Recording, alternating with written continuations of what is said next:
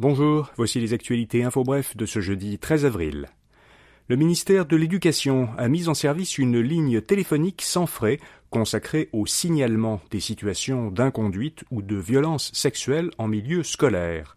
La ligne 1-833 dénonce est accessible de 8h30 à 16h30 du lundi au vendredi.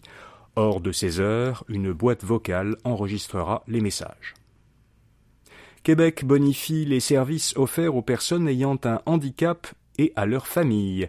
Le ministre responsable des services sociaux, Lionel Carman, a annoncé un investissement de 50 millions de dollars sur cinq ans pour augmenter le nombre de places disponibles dans les services de répit. Ces services, euh, qui sont proposés par des organismes communautaires, accueillent pendant quelques heures ou quelques jours des personnes qui vivent avec un handicap pour permettre à leurs proches de se reposer. Washington veut durcir les règles contre la pollution automobile. Le gouvernement américain propose des normes fédérales plus strictes sur les émissions polluantes des voitures et des camions. Ces normes visent à inciter les constructeurs automobiles à vendre davantage de véhicules électriques. L'administration Biden espère que, au plus tard, en 2032, 67% des voitures neuves et 25% des camions neufs vendus aux États-Unis seront à zéro émission. Les véhicules électriques représentaient l'an dernier moins de 6% des voitures neuves vendues aux États-Unis.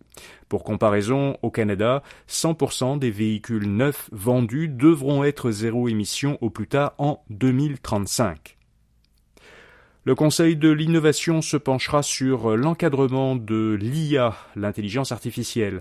Le ministre de l'économie, Pierre Fitzgibbon, a demandé au Conseil de l'innovation du Québec et à l'innovateur en chef du Québec, Luc Sirois, de mener des consultations pour définir l'encadrement d'une intelligence artificielle qui serait éthique et responsable.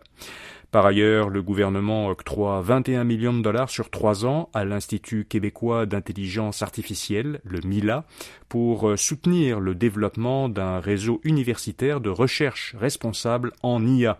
Cette aide doit aussi permettre au MILA d'accélérer l'adoption par les entreprises des innovations en intelligence artificielle. Et puis, vous pourriez gagner jusqu'à 20 000 dollars américains en identifiant un bug de chat GPT. L'entreprise OpenAI a lancé un programme de primes pour récompenser les personnes qui lui permettront de détecter les faiblesses, les bugs ou les failles de sécurité de son robot conversationnel ChatGPT. Les récompenses promises par OpenAI vont de 200 à 20 000 dollars américains pour une découverte exceptionnelle. OpenAI indiquait hier soir qu'une vingtaine de avaient déjà été identifiés et que la prime moyenne offerte jusqu'ici était d'environ 1000 dollars américains. Voilà, vous savez l'essentiel. Pour les principales nouvelles économiques, technologiques et financières, écoutez notre autre balade au quotidien, Info Bref Affaires. À demain matin pour d'autres actualités Info Bref. Bonne journée.